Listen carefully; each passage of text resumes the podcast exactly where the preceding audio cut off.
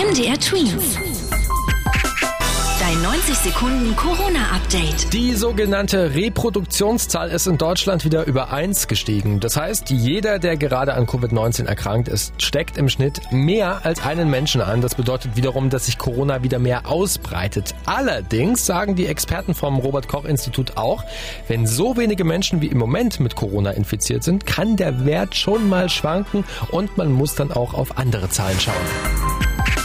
Und die sehen gut aus, denn nur noch etwa 8800 Menschen sind im Moment deutschlandweit mit dem Coronavirus infiziert. Zum Vergleich, vor etwa zwei Monaten waren es knapp 70.000, also etwa achtmal so viele.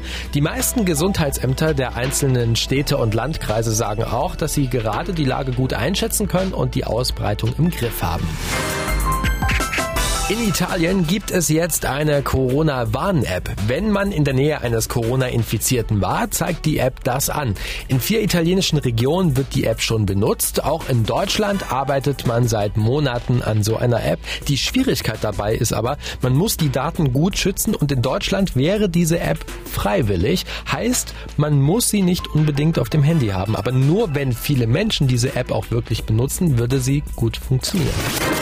MDR Twins. Dein 90 Sekunden Corona-Update.